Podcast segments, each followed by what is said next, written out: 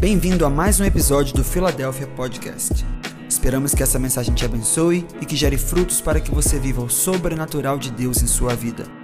Conecte-se conosco em todas as redes sociais e também no YouTube, no arroba ifiladelphia.org.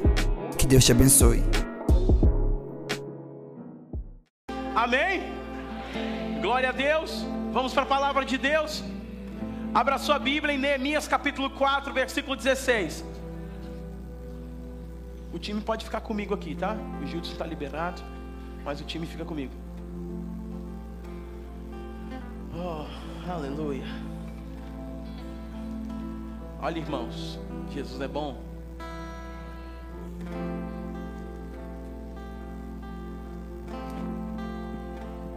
Neemias capítulo 4, versículo 16. Tem uma palavra do coração de Deus para você hoje. Glória a Deus por todos que nos assistem online também. Que Deus possa alcançar o teu coração com essa palavra. E aí você vai compartilhando aí os seus comentários. Emoji de soquinho, foguinho. Sempre aparece muito isso aí. Neemias, capítulo 4, versículo 16. Quem achou, diga amém. Quem não achou, diga escola bíblica.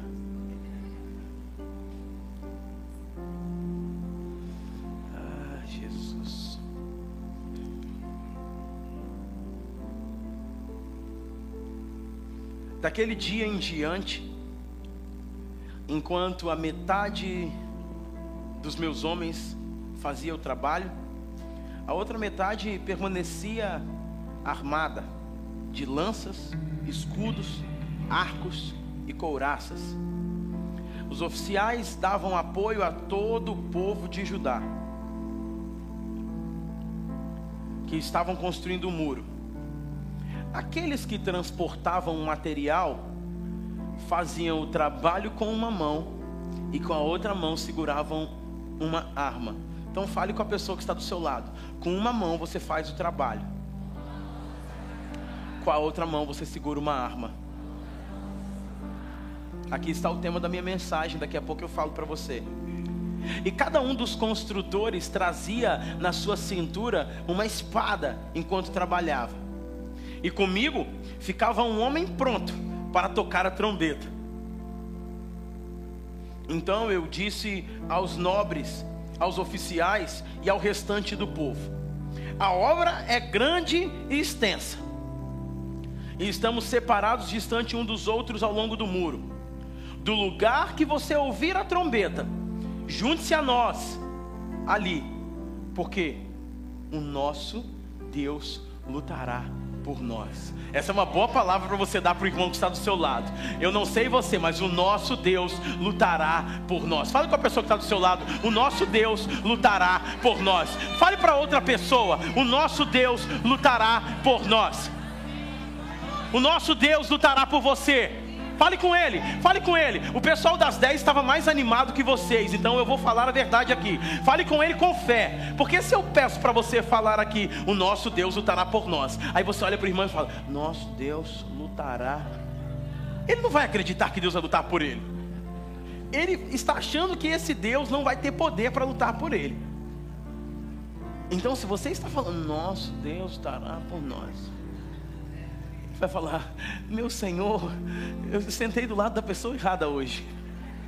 Eu precisava daquele, daquela irmã que falava assim: Aleluia!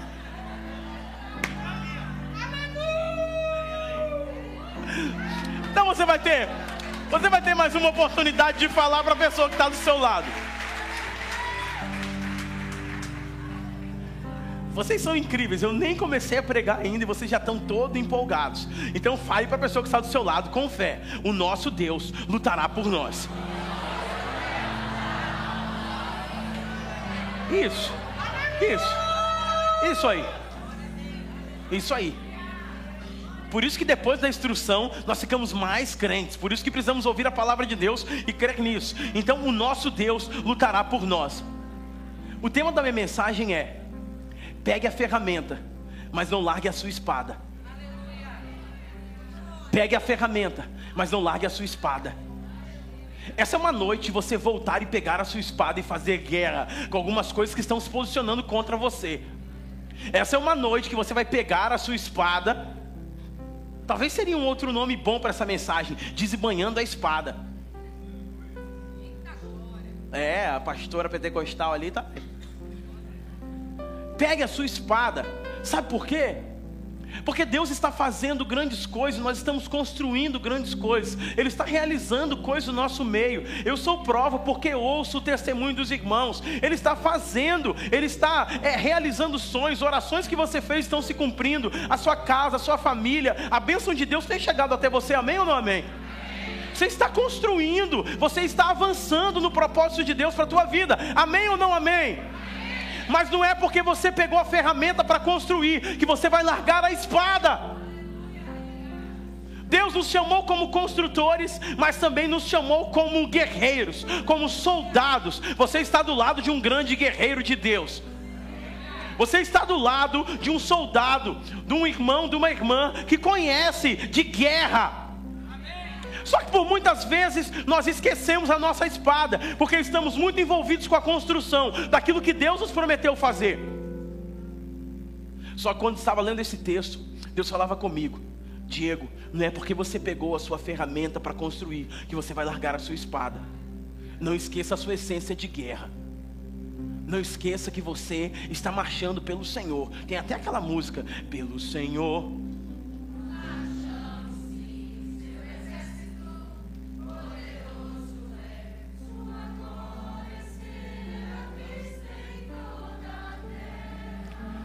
Vamos cantar. O quê? Glória a Deus.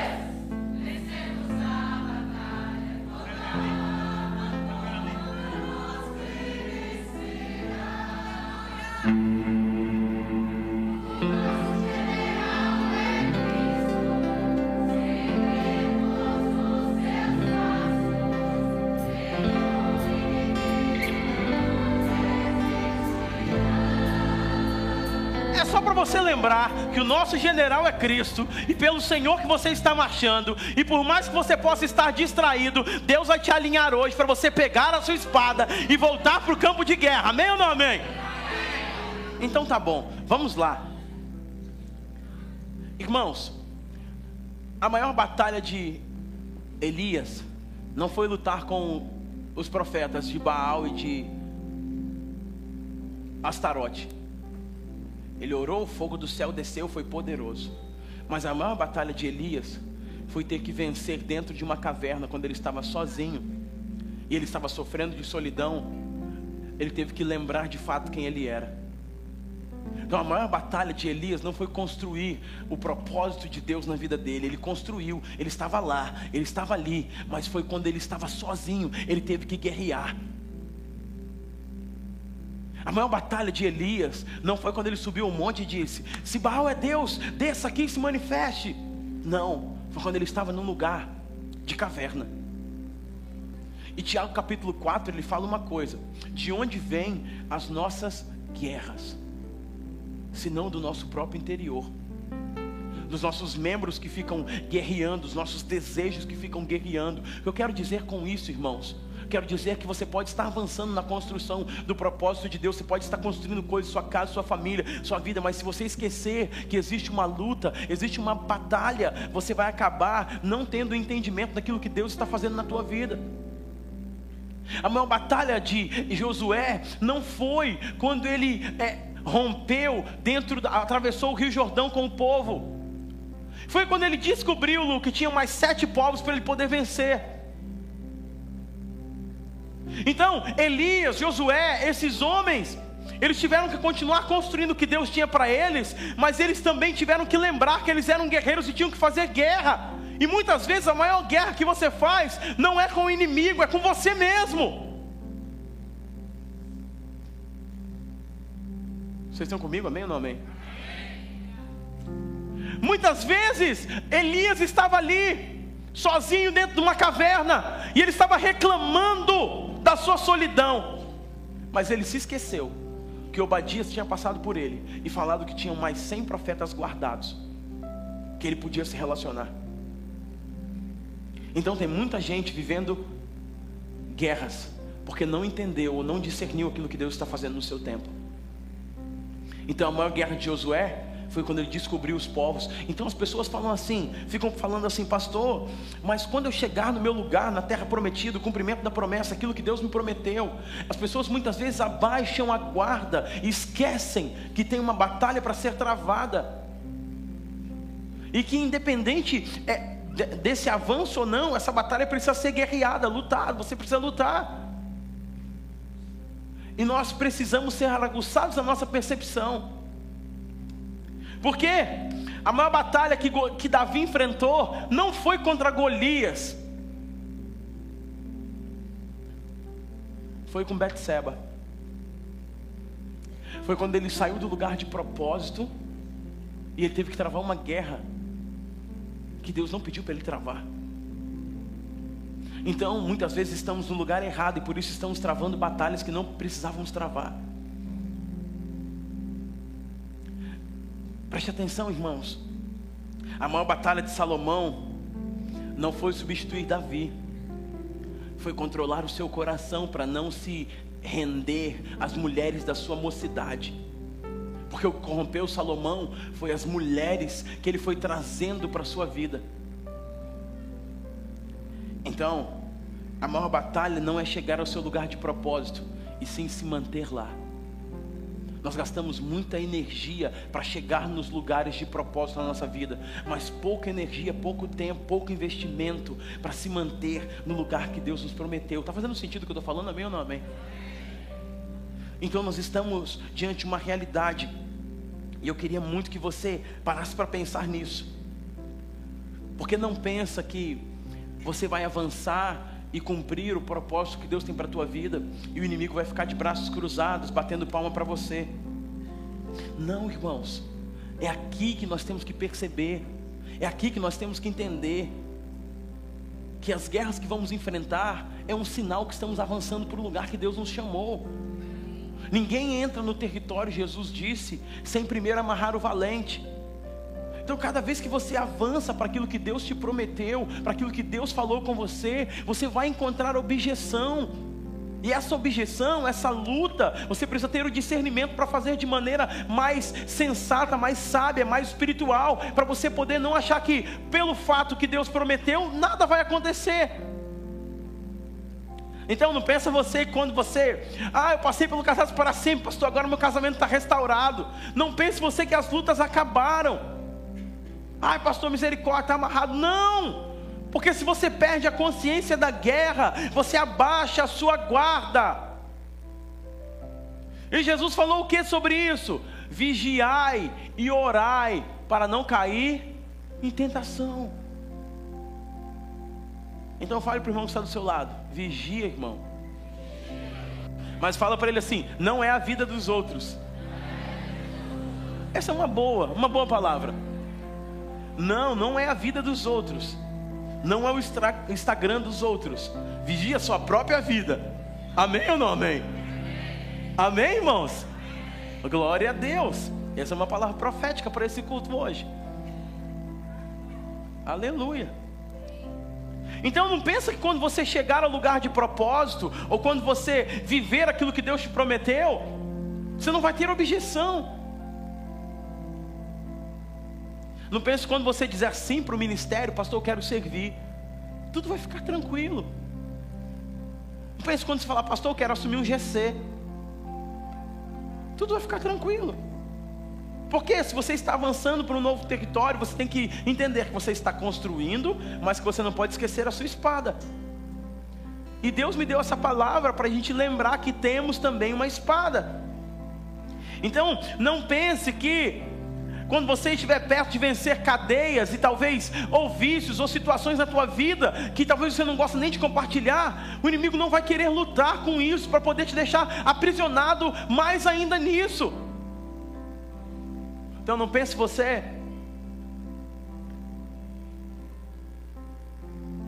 que quando você estiver decidido a se firmar em propósitos, ou empreender, ou avançar nos projetos que Deus te deu, seja na sua empresa, seja na sua vida profissional, que você vai avançar sem nenhuma objeção.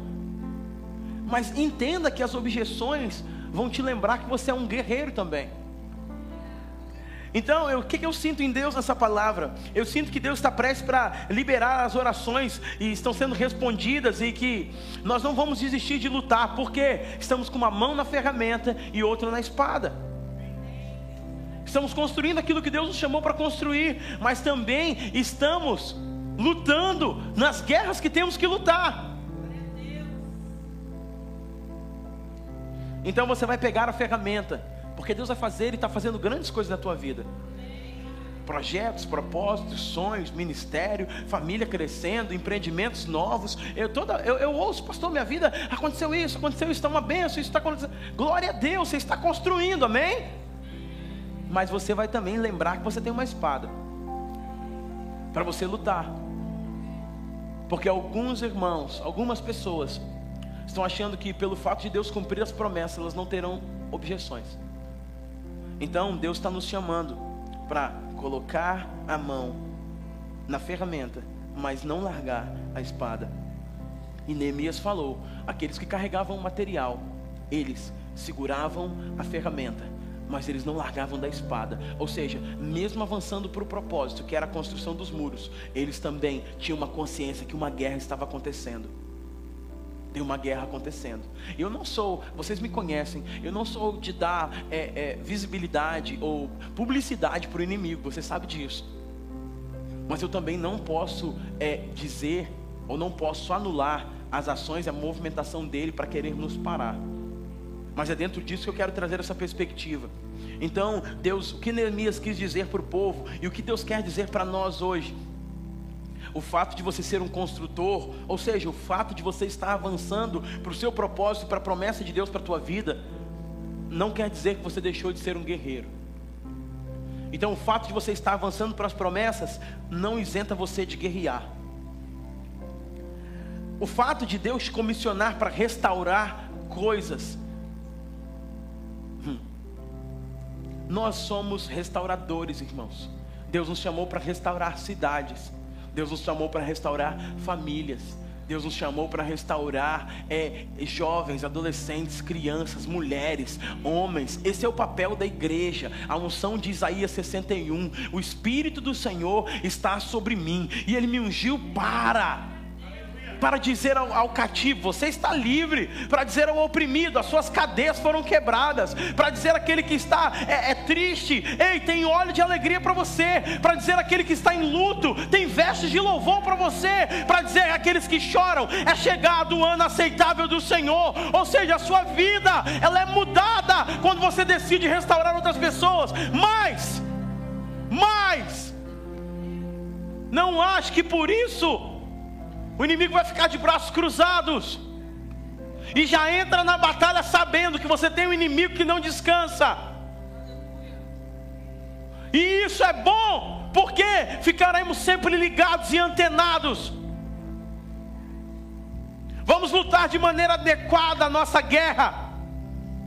Porque tem coisas que queremos humanizar, tem coisas que queremos responder com meio é, é, é, filosófico, científico, e não, é resposta espiritual. Tem coisa que não vai estar é no Google a sua resposta, mas vai estar na palavra de Deus. Tem coisa que a resposta não vai estar na boca de um sábio ou um outro homem, vai estar na escritura e no seu joelho dobrado. Você não pode esquecer que você é um guerreiro. Você não pode esquecer da tua espada. Não é porque Deus está te abençoando e você está construindo que você vai esquecer da tua espada.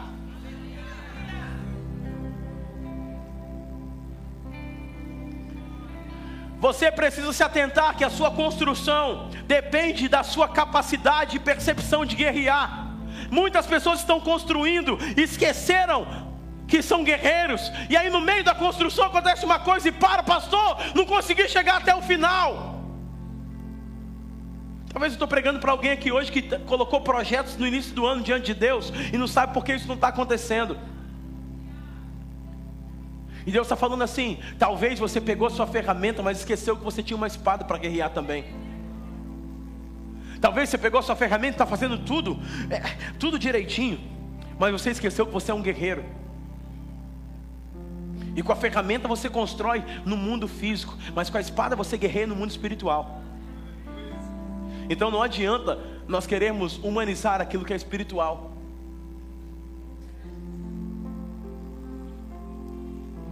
Então isso revela o nosso propósito, irmãos. Qual é o nosso propósito? Nosso propósito como igreja, nosso propósito como família, já estou falando aqui hoje. Deus nos deu duas esferas para atuar: construir e guerrear. Deus nos deu duas esferas para poder trabalhar, construir, resgatar, restaurar. Eu estava esses dias orando já sobre o ano que vem, irmãos. E Deus falando, Diego, se prepara porque eu vou fazer. E Ele começou a falar coisas comigo, irmãos. Por quê? Porque vocês são construtores. Vocês estão mudando realidades. Vocês estão mudando é, é, situações, famílias, pessoas, enfim. Mas eu também ensinei vocês sobre guerra. Então, guerreiros e construtores. E no meio desse processo, e no meio disso, quando você não entende a guerra que você está lutando, tem um texto que marca muito a minha vida, que eu quero compartilhar ele com você, dentro desse contexto. Eu vou te dar três motivos que muitas vezes você está perdendo a sua força na guerra e não está vendo. E nós vamos orar depois, porque Deus está querendo trazer de novo você para a frequência da guerra que você está lutando, porque quando você não percebe a guerra que você está lutando, você toma bordoada de tudo quanto é lado. E às vezes você está atribuindo a conta a alguém que nem é essa pessoa. Isaí, Oséias, capítulo 7, versículo 9. Oséias, capítulo 7, versículo 9. Diz o seguinte: Inimigos de toda parte sugam a sua força, mas ele nem sequer percebe. Não coloca a versão NVI, coloca a versão RA, tá bom? Isso aí. A palavra inimigo aqui é, inimigo, é, é estrangeiros, é estrangeiros inimigos, ok? Lhe comem a força e ele não sabe, ele não percebe. Está falando de Efraim.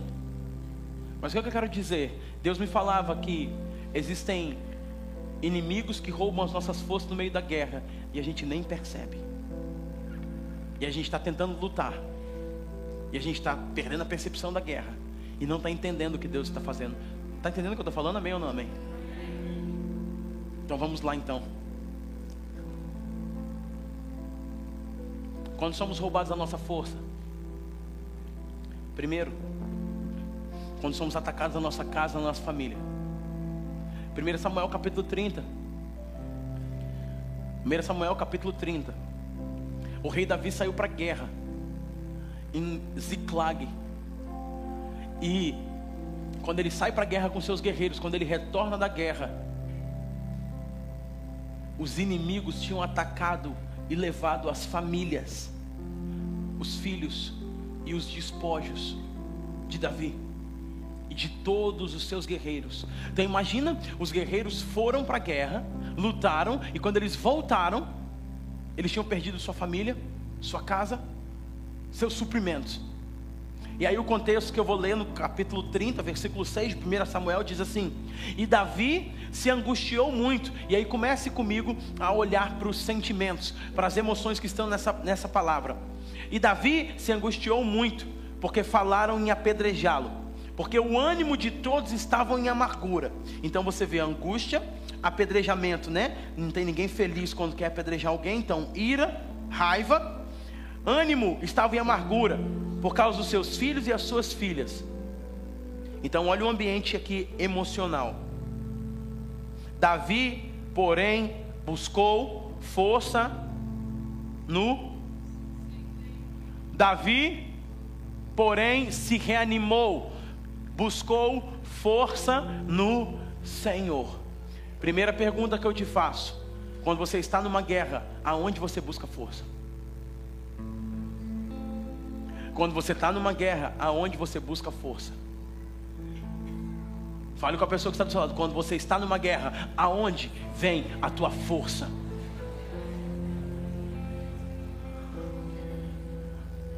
Porque os inimigos roubam a nossa força e não percebemos? Porque atribuímos nossa força a pessoas, a relacionamentos, a dinheiro, a todos os outros recursos. Só que muitas vezes nossa força está sendo roubada e não buscamos renovo de força no Senhor.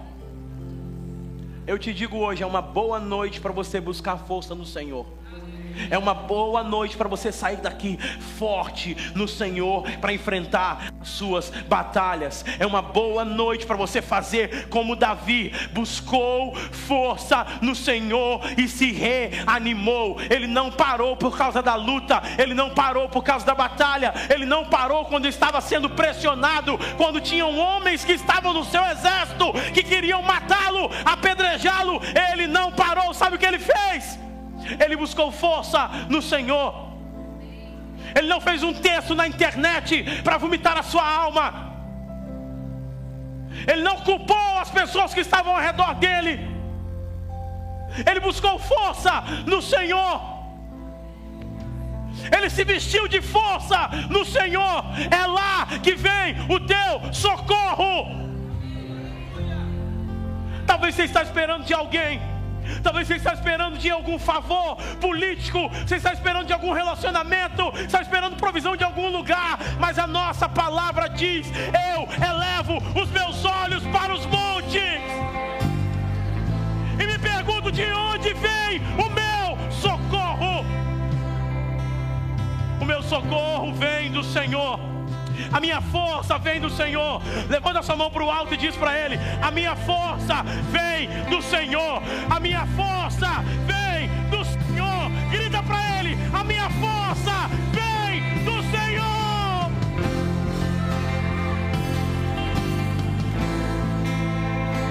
A minha força vem do alto.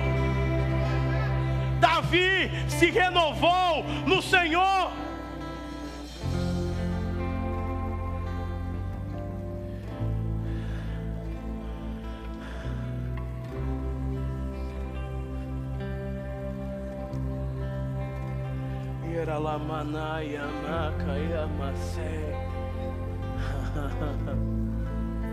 Ele está fortalecendo pessoas aqui hoje. Vamos lá. Ele está fortalecendo pessoas aqui hoje. É na pressão que o diamante se torna, o carvão se torna um diamante. A guerra existe para revelar de fato quem Deus está, Deus está agindo através de você. Ele está fortalecendo você hoje. Versículo 7: Davi fez o que? Ele disse a Abiatar, o sacerdote. Por quê? Primeiro, aonde você busca força quando você está sem força? Segundo, quem são as pessoas que você abre o seu coração quando você está sem força? Ei, vamos lá. Davi chamou um sacerdote. Davi chamou alguém que tinha conexão com Deus. Davi chamou alguém que buscava o Senhor como ele estava buscando.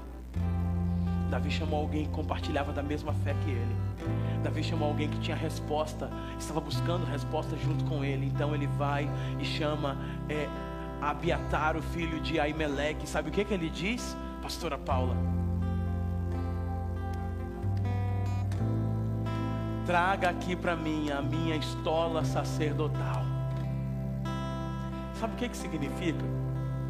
Por que ele não coloca roupa de guerra? Por que ele não coloca armadura? Por que ele não coloca veste de rei?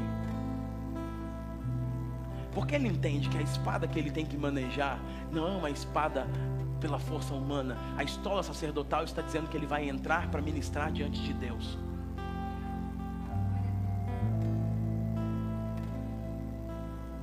Dizer, sabe o que? Que ele sabe o poder da oração e da adoração. Ele sabe o poder da oração e da adoração. Ele sabe que quando ele dobra os joelhos diante de Deus, os céus se movimentam ao favor dele. Ele sabe que ele tem espada, ele tem exército, ele tem recurso, mas ele não pode fazer com a força do próprio braço. Ei, o que Deus está falando para nós hoje aqui é: não é porque você está com a ferramenta que você vai largar a espada, mas a espada não é uma espada física, não é na força, não é no seu grito, não é, é quando você, não, não aguento mais, eu vou brigar, não. Tinha gente querendo apedrejar Davi, e era gente que ele amava. Ele não pega a espada para guerrear no mundo físico, ele pega a estola sacerdotal, porque ele conhece o caminho da oração e da adoração. Irmãos, você pode usar de todo recurso, tá? Você pode usar de todo recurso que você tiver. Usa de tudo que você tiver. Mas não deixa para o último para usar oração não. Usa oração e adoração primeiro. Usa oração e adoração primeiro. Fale com o irmão que está do seu lado. Oração e adoração vem primeiro. Oração e adoração vem primeiro. Davi sabia disso. Tem guerra que nós estamos lutando com a força do nosso braço e não vemos resultado, por quê? Porque esquecemos que oração e adoração vem primeiro. Então, quando nossas forças são roubadas, no meio da guerra. Precisamos buscar ao Senhor, precisamos nos renovar no Senhor. Agora, segundo momento. Primeiro, quando nossas forças são roubadas, quando existem ataques sobre a nossa casa e a nossa família. Segundo, quando a resposta não vem da maneira que eu queria.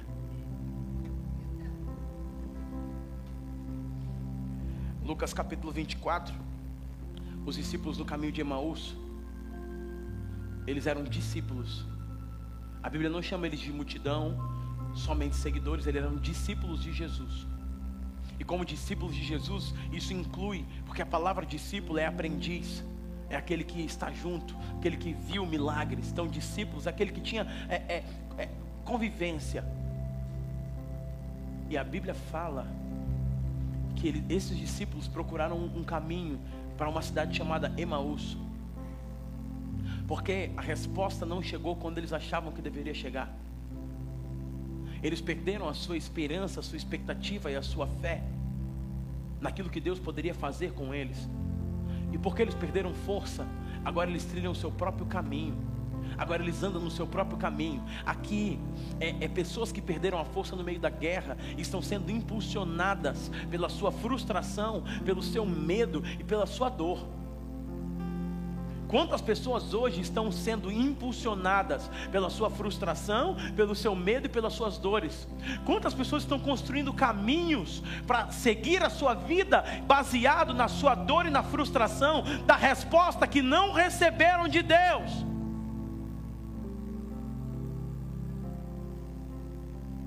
Esses discípulos estavam andando e eles perderam a força para poder acreditar naquilo que Deus poderia fazer. Será que no meio da guerra estamos perdendo a força para acreditar naquilo que Deus pode fazer? Porque Ele não fez naquele momento que queríamos que Ele fizesse, ou como achávamos que Ele tinha que fazer. Não percebemos que a nossa fé foi diminuindo, a nossa esperança foi, foi se esvaindo, porque demos data para Deus agir. Se não fizer até tal dia, Senhor, eu vou fazer do meu jeito. Aham. Uhum. Ei, vocês estão comigo, amém? Amém? Vou falar só para esse lado aqui, porque o lado de lá não faz isso. Mas o pessoal hoje pela manhã compartilhou comigo que fazem isso. Sete dias para Deus agir até duas horas da tarde. Se ele não fizer até duas horas da tarde, eu vou fazer do meu jeito. Os discípulos no caminho de Emaús ficaram esperando Jesus ressuscitar. E quando eles perceberam que talvez não ia acontecer no tempo que eles estavam estimando, eles saíram e construíram um caminho para eles, chamado Emaús uma cidade, uma distância aproximadamente 7 quilômetros de Jerusalém. Jerusalém era o lugar da promessa, Jerusalém era o lugar da palavra, Jerusalém era o quartel-general apostólico de treinamento, Jerusalém era onde as coisas iam acontecer nos próximos dias, mas eles não esperavam acontecer. Porque eles foram tomados de ansiedade e frustração. E aí eles perderam força no meio da guerra. Só que o nosso Jesus, mesmo que você erre o caminho, Ele vai ao seu encontro. O nosso Jesus, mesmo que você está sem atualização no seu GPS, Ele vai te encontrar o nosso Jesus, mesmo que você disse que ele tinha que fazer em tal hora, tal dia, tal momento, perdeu sua expectativa e esperança, não está crendo mais, está frustrado, buscando fazer do seu próprio jeito, ele tira, ele faz um caminho para aqueles que saíram do caminho, e ele entra nesse caminho e ele se revela a eles e Ele come com eles, ele, ele devolve a eles a expectativa e a vida para acreditar novamente. Ele não te deixa sem força no meio da batalha. Ele preparou uma mesa para aqueles discípulos e disse: Olha, vamos comer. E quando eles partiram o pão, eles perceberam quem ele era. Jesus não os condenou, Jesus não os julgou, Jesus não disse que ele tinha que fazer. Não, não, não. Jesus só manifestou o amor e trouxe eles para perto e realinhou eles para o propósito e projeto para a vida deles. O nosso Jesus está indo ao nosso caminho hoje. Eu não sei qual caminho você está andando, mas Ele está indo nesse caminho para te encontrar. E Ele vai tratar diretamente com você das suas frustrações, das respostas que você não teve, das coisas que você está colocando na conta dele. Ele vai sentar na mesa contigo, vai olhar nos seus olhos e vai bater um papo de pai para filho e vai dizer: Eu sempre estive com você, eu nunca te abandonei, mas eu não deixei de fazer porque eu não fiz o seu tempo, porque eu continuo sendo dono do tempo. Nós temos dificuldade de confiar na soberania de Deus. Ele não é pego de surpresa. Ele não está surpreso com o que está acontecendo na tua vida.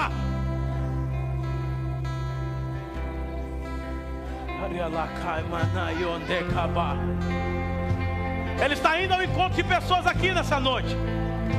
Tem contas que precisam ser acertadas na mesa com Jesus hoje porque suas forças estão sendo roubadas por causa da tua frustração, do teu medo, e você está impulsionando a tua vida nisso.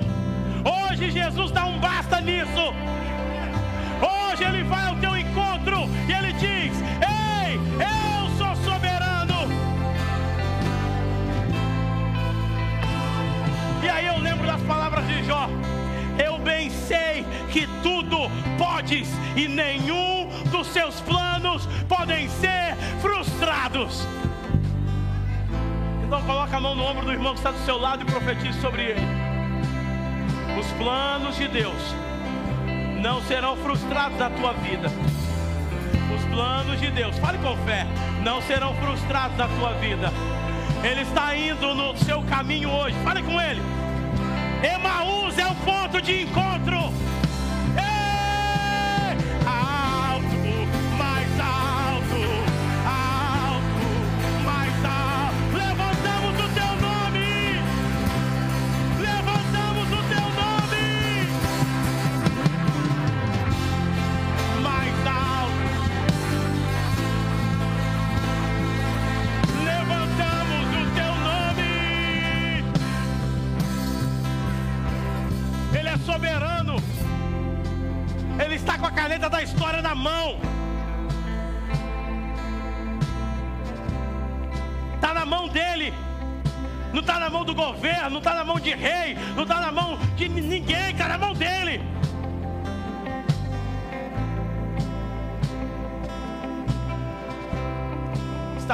Força porque você está supervalorizando emoções que Deus queria que você colocasse na cruz.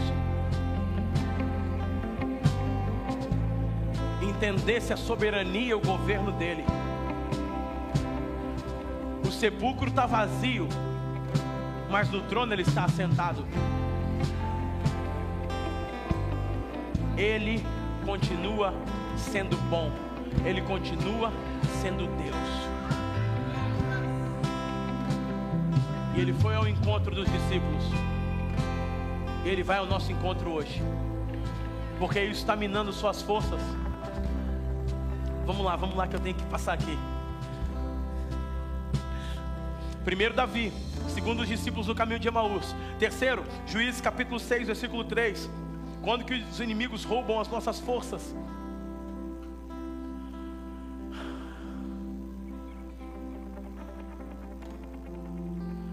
Quando não enxergo a colheita, o resultado do meu trabalho, quando não tenho uma visão de futuro e recompensa com aquilo que estou fazendo no dia presente.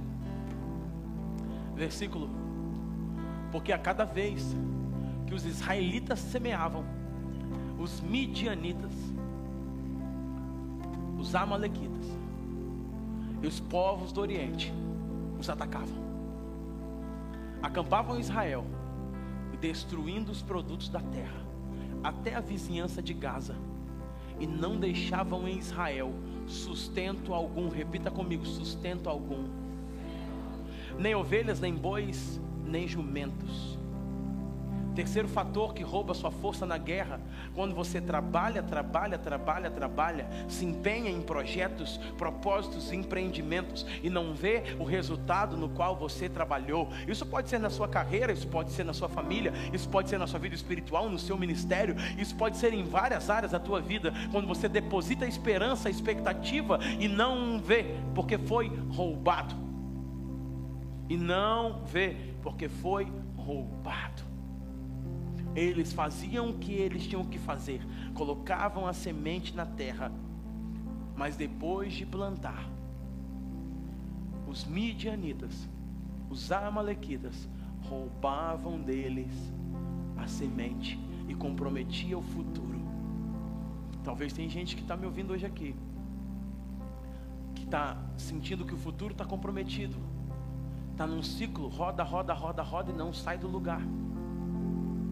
Investe, investe, investe e não vê resultado.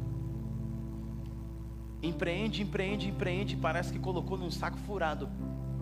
E fica falando assim, Senhor, até quando isso vai acontecer?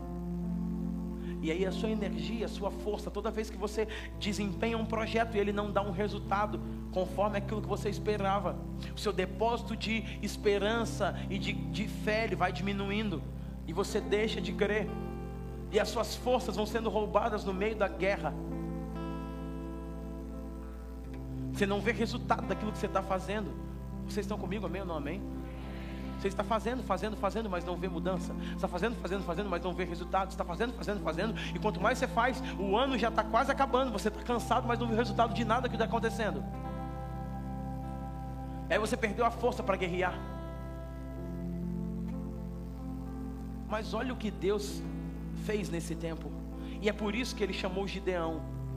E aqui a minha perspectiva, ela já foi alterada sobre Gideão, porque todo mundo fala que Gideão é medroso, Gideão era isso, Gideão era aquilo, mas eu quero sugerir para você que Gideão era um homem estratégico num tempo exato, porque eles estavam, ele estava malhando trigo no lagar. Se era temporada de, de, de trigo, não era temporada de uvas, então logo o lagar não seria um lugar onde os inimigos iriam procurá-lo. Era um homem totalmente estratégico. Era um homem que estava lutando pela sua casa, pela sua família, pela sua geração, antes mesmo de Deus chamá-lo. Era um homem que estava escondido, porque ele estava lutando pela sua casa, pela sua família. Outro dia nós desconstruímos a ideia de Gideão que muitos têm na sua cabeça aqui. E quando Deus fala com ele, varão valoroso, e ele começa a ministrar o coração dele, ele está tão sem fé do situação tem sem esperança, que Deus tem que entrar num processo com ele, que é aquele processo que talvez eu e você não teríamos paciência para fazer.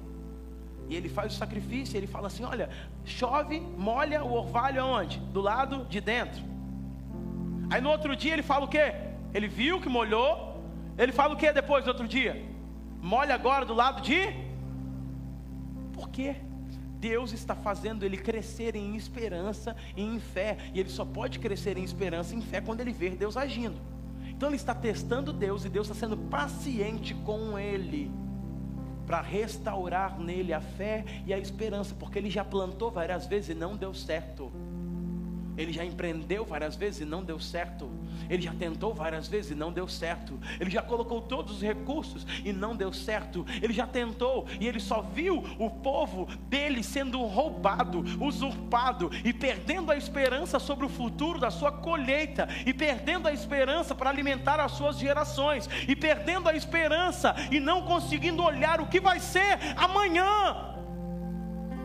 Ele está tão detonado que Deus permite, Deus permite ele, fala, ele, ele, entrar nesse relacionamento e falar: Senhor, agora molha aqui dentro, eu preciso que o Senhor faça isso. Agora molha aqui fora, eu preciso crescer em fé para o Senhor fazer isso. Então Ele está restaurando a esperança e a fé, para Ele romper um ciclo de toda a sua geração. Então nossas forças são roubadas quando não vemos o resultado e a resposta daquilo que estamos empreendendo e trabalhando, mas o próprio Deus se encarrega de restaurar a nossa esperança e a nossa fé.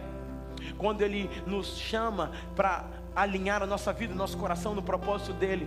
Então ele devolve pouco a pouco a nossa fé e a nossa esperança para que podemos voltar a crer que ele é o mesmo Deus ontem, hoje e para sempre. Deus está restaurando a minha e a sua esperança para crer no futuro e nas promessas que ele fez contigo, porque essa, essa, essa fé que é restaurada para você poder enxergar o futuro, ela te dá força para você lutar. O que Paulo diz para Timóteo, 1 Timóteo capítulo 1, versículo 18. Ele fala assim: Timóteo, as palavras que você recebeu, o que, que você vai fazer com ela? Luta, milita, guerreia com as palavras de futuro que eu dei para você. Porque quando você recebe palavras proféticas, são janelas abertas para você enxergar o futuro. E quando você enxerga o futuro, você muda a sua postura no presente. Você muda a sua forma no presente. Ou se o Senhor falou isso de mim, eu vou mudar agora. O Senhor falou que vai me dar uma família abençoada, eu vou cuidar melhor da minha esposa, eu vou cuidar melhor dos meus filhos, eu vou cuidar mais isso. Se Deus falou que está treinando meu filho para isso, Deus... então eu, eu preciso cuidar. Eu preciso me posicionar. Se Deus quer me usar no ministério, se Deus quer me fazer um grande empresário, eu preciso treinar para isso.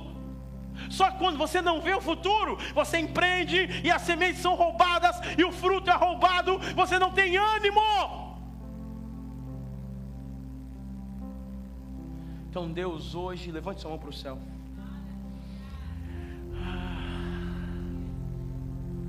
Não é porque você pegou a sua ferramenta que você vai largar a sua espada.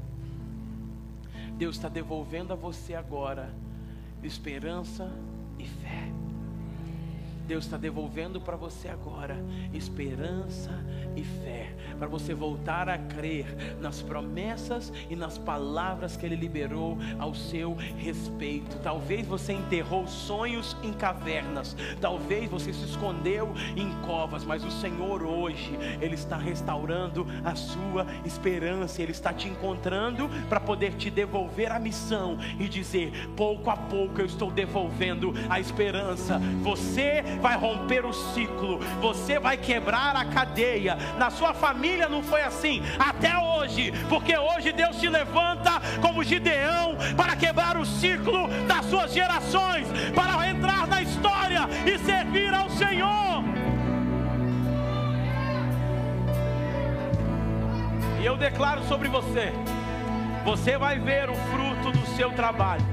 Você vai ver o ciclo sendo quebrado e você vai começar a ver o fruto multiplicando a 30, a 60 e a 100 por um. Você não vai ficar dando volta mais. Você vai entrar no lugar de, de, de lugar de fluir de Deus.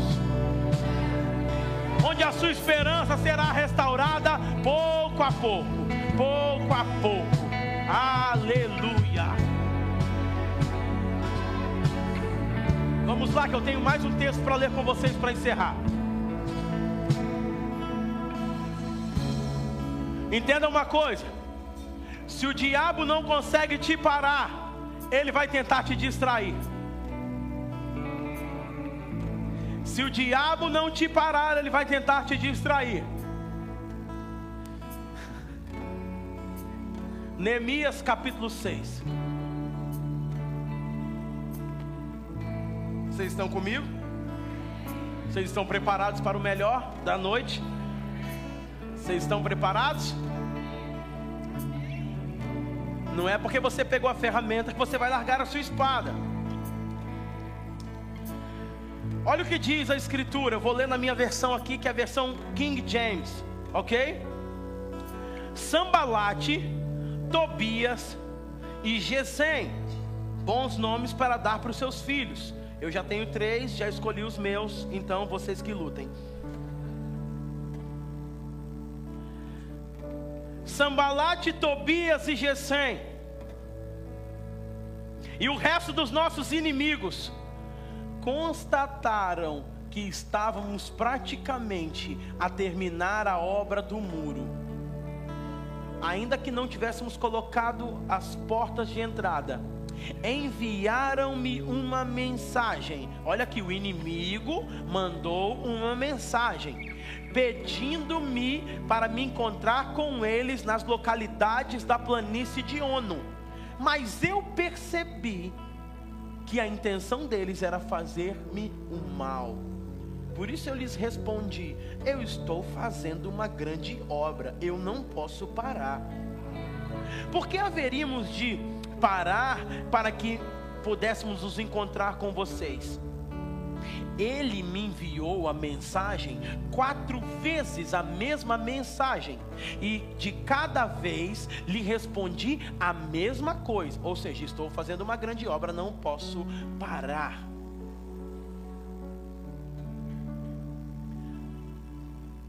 Sambalate, Tobias, Gesem e todos os inimigos fazem uma reunião para parar o Neemias. Sabe que nós começamos a falar sobre ele? Eles fazem uma reunião. E aqui é interessante isso, Gabriel. Porque eles fazem uma reunião e na reunião, o tema da reunião era o avanço de Neemias. E eles falam assim: percebi que Neemias está tá perto de concluir a obra. Então diga para o irmão que está do seu lado assim: quando a guerra intensificar, é porque o diabo fez uma reunião lá no inferno. E ele percebeu que você está prestes a concluir o propósito dele na tua vida.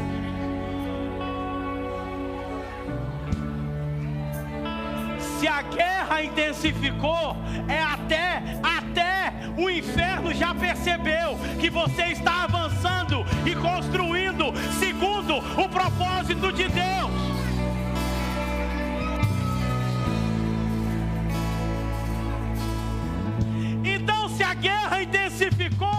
O diabo percebeu que você não parou nas dificuldades. O diabo percebeu que tinha tudo para você não estar tá aqui, mas você está. Em outras palavras, pastora Paula, o diabo, o inferno, está preocupadíssimo com o avanço de Deus na tua vida. Ele está desesperado.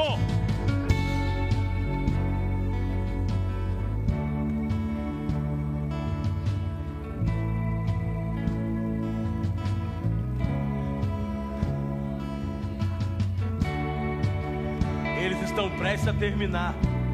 Eles estão avançando. Por mais que a gente tente pará-los, eles não param. Eles não desistem. Vamos fazer uma reunião, vamos fazer alguma coisa para tirar eles do propósito. Quanto mais a cada dificuldade, eles oram mais. Ah, acaba o dinheiro, eles buscam mais, até ofertam.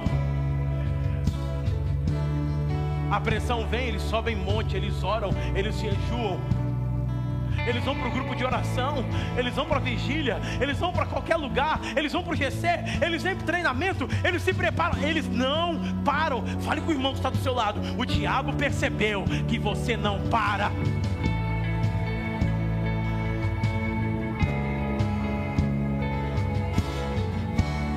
Você está entendendo, irmãos? Você está entendendo?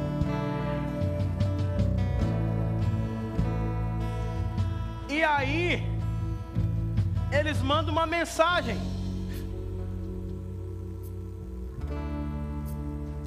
E eles mandam essa mensagem por quatro vezes. Olha o desespero, Renata. Quatro vezes.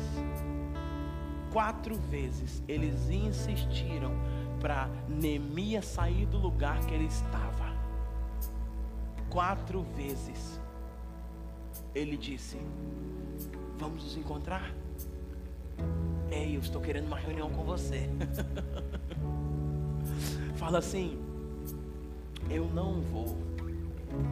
Fale com Eu não vou sair do lugar que Deus me colocou. Eu não vou. Fale com a pessoa que está do seu lado. Eu não sei você, mas eu não vou. Eu não vou. Neemias falou: Eu não vou sambalate, eu não vou Tobias, eu não vou sair desse lugar. Sabe por quê? Eu estou fazendo uma grande obra e não posso parar. Eu não vou parar com as pressões, com as lutas, com as guerras. Eu não vou desistir. Eu não vou olhar para trás. Eu não vou ceder às pressões. Eu não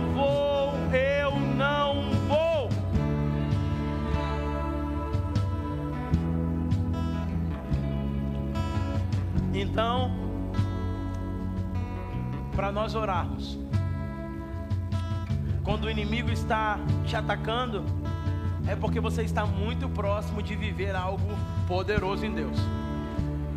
Eu não sei, mas o diabo só atacou Jesus no último dia de jejum. Porque ele queria impedir que Jesus concluísse aquilo.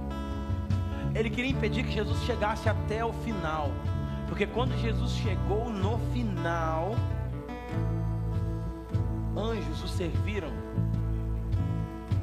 Então, quando você concluir aquilo que Deus está te chamando para fazer, chegar até o final, você não vai ficar no meio do caminho. Fale com o irmão que está do seu lado. Você não vai ficar no meio do caminho você não vai parar. Pastor, você não sabe a guerra que eu estou enfrentando. Eu quero te dizer uma coisa: a reunião lá foi para você parar mesmo, porque eles estão desesperados.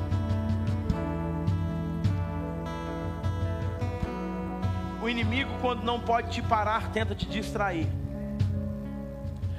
O inimigo intensifica o ataque quando você está muito perto. Pega o texto 6:1, eles estavam perto de concluir.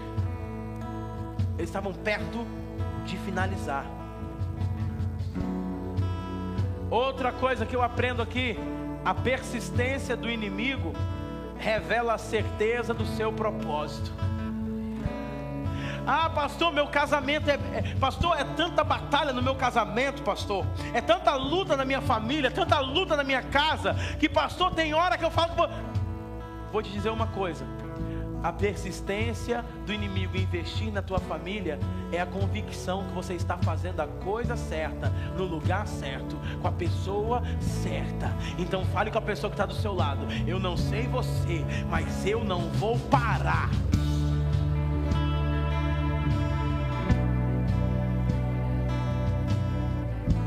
estou fazendo uma grande obra, não posso parar. Fica de pé no seu lugar.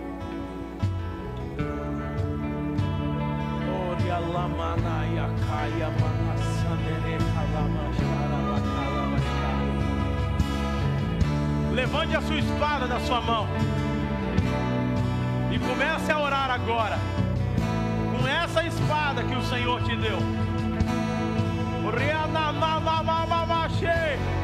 Isso, os instrumentos vão tocar e você vai orar agora. Eu não sei em que áreas você está enfrentando batalha, mas de uma coisa eu sei: o inimigo está investindo porque você está muito perto de alcançar. Vamos lá, vamos lá, vamos lá. Royalabakaya Rabanaye. Fortalecei-vos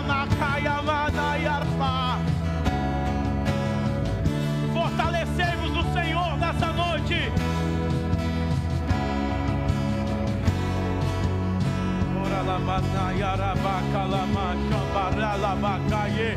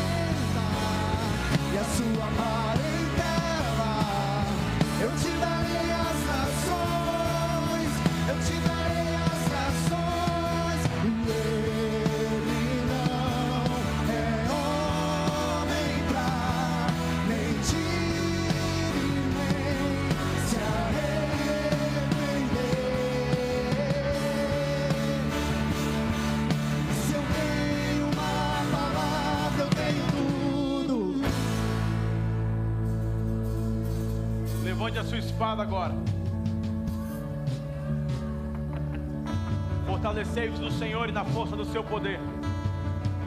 Pai, eu oro para que uma unção de fortalecimento venha sobre os irmãos nessa noite.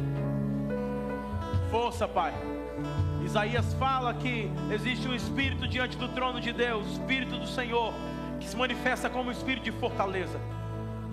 Então eu oro agora para que Deus fortaleça suas emoções, o seu corpo, o seu espírito. Eu oro para que Ele redobre o seu ânimo, esperança e fé venha sobre você. Eu oro para que Ele encontre você como encontrou os discípulos no caminho de Emaús. Eu oro para que agora você entenda a percepção da guerra, do lugar que você está e comece a manejar a sua espada para guerrear na sua casa, na sua família. Eu vejo Deus, é, eu vejo pessoas entrando na sua casa dizendo, é, é, como aquela mulher no filme Quarto de Guerra: aqui não, Satanás. Eu vejo Deus te dando uma autoridade para você entrar na tua casa, entrar na tua família, entrar no seu lugar, no ambiente. Eu vejo quartos, eu vejo Deus usando pessoas para fazerem atos proféticos, dizendo: aqui não. Deus está te ensinando a guerrear. Você não vai parar porque está numa grande obra. Eu declaro que você não vai desistir. Você não vai ficar no meio do caminho. Eu declaro que você não vai retroceder. Eu declaro que você não vai adotar as velhas práticas. Eu declaro que você vai crescer de glória em glória. E cada afronta do inimigo será um ânimo para você projetar e crescer. Porque você vai entender que quanto mais ele intensifica a guerra, maior está perto a tua vitória. E eu quero liberar essa palavra. Perto está a tua vitória. Perto está a tua vitória. Perto está a tua vitória. Não desista, não retroceda. E assim eu te abençoo. Que o Senhor te abençoe e te guarde. Que o Senhor resplandeça o rosto dele sobre nós. Que ele vá adiante de cada um de nós e nos dê a paz. Que o amor de Deus, a graça do nosso Senhor Jesus Cristo e as consolações do doce Espírito estejam com a igreja até a vinda gloriosa do Filho do Homem sobre as nuvens para nos resgatar. Que Deus te abençoe. Beijo grande no coração.